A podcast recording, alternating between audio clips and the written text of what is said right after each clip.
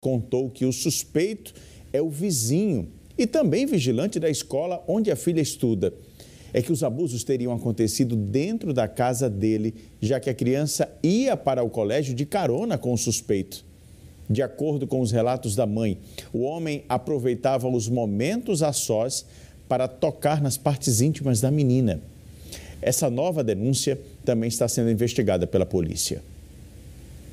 O caso foi numa escola municipal do distrito Peroba, em Maragogi. O suspeito tem 57 anos e é casado com a diretora do colégio. Depois que circulou a denúncia do estupro, a Secretaria de Educação de Maragogi exonerou o vigilante e afastou a diretora provisoriamente para apurar o que aconteceu. Somente neste ano foram formalizadas quatro denúncias como essas, tanto aqui na capital como no interior do estado. Situações de crianças e adolescentes que, ao invés de estarem protegidas nas escolas, foram vítimas de assédio, abuso sexual e até estupro. As autoridades orientam que esses casos devem ser denunciados ao Conselho Tutelar e à Polícia Civil.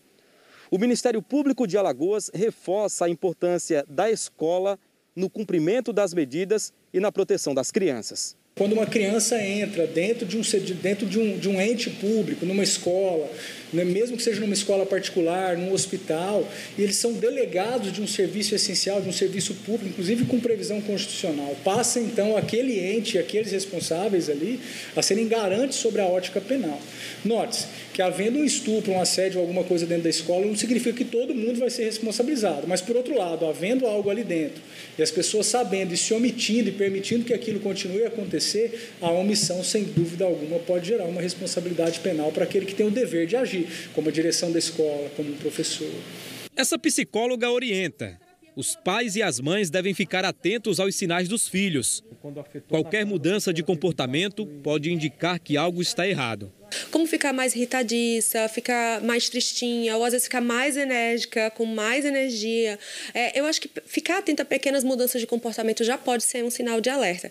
Bem como também é importante que esses pais também percebam essas mudanças no corpo. Se tem alguma marca, se tem alguma coisa que eles acham estranho, para também conversar. A presença dos pais na educação dos filhos ajuda a prevenir violência sexual contra crianças e adolescentes e evitar traumas. São traumas que a pessoa leva para o resto da vida.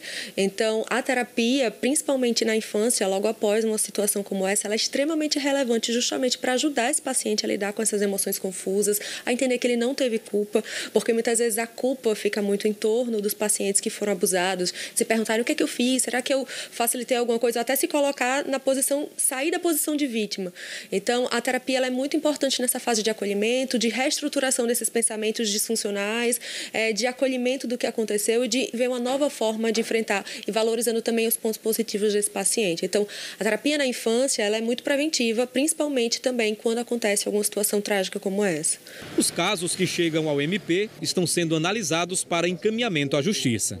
Havendo, por exemplo, uma situação em que há um parente envolvido, hoje grande parte das porcentagens dos crimes de abuso sexual acontece dentro de casa. Havendo um parente envolvido, vai ser feita a análise de uma suspensão, uma destituição do poder familiar. O que precisa é retirar aquela criança da situação de risco para que aquele tipo de crime não venha acontecendo ou não se repita. Acontecendo dentro de uma escola da mesma forma. Né?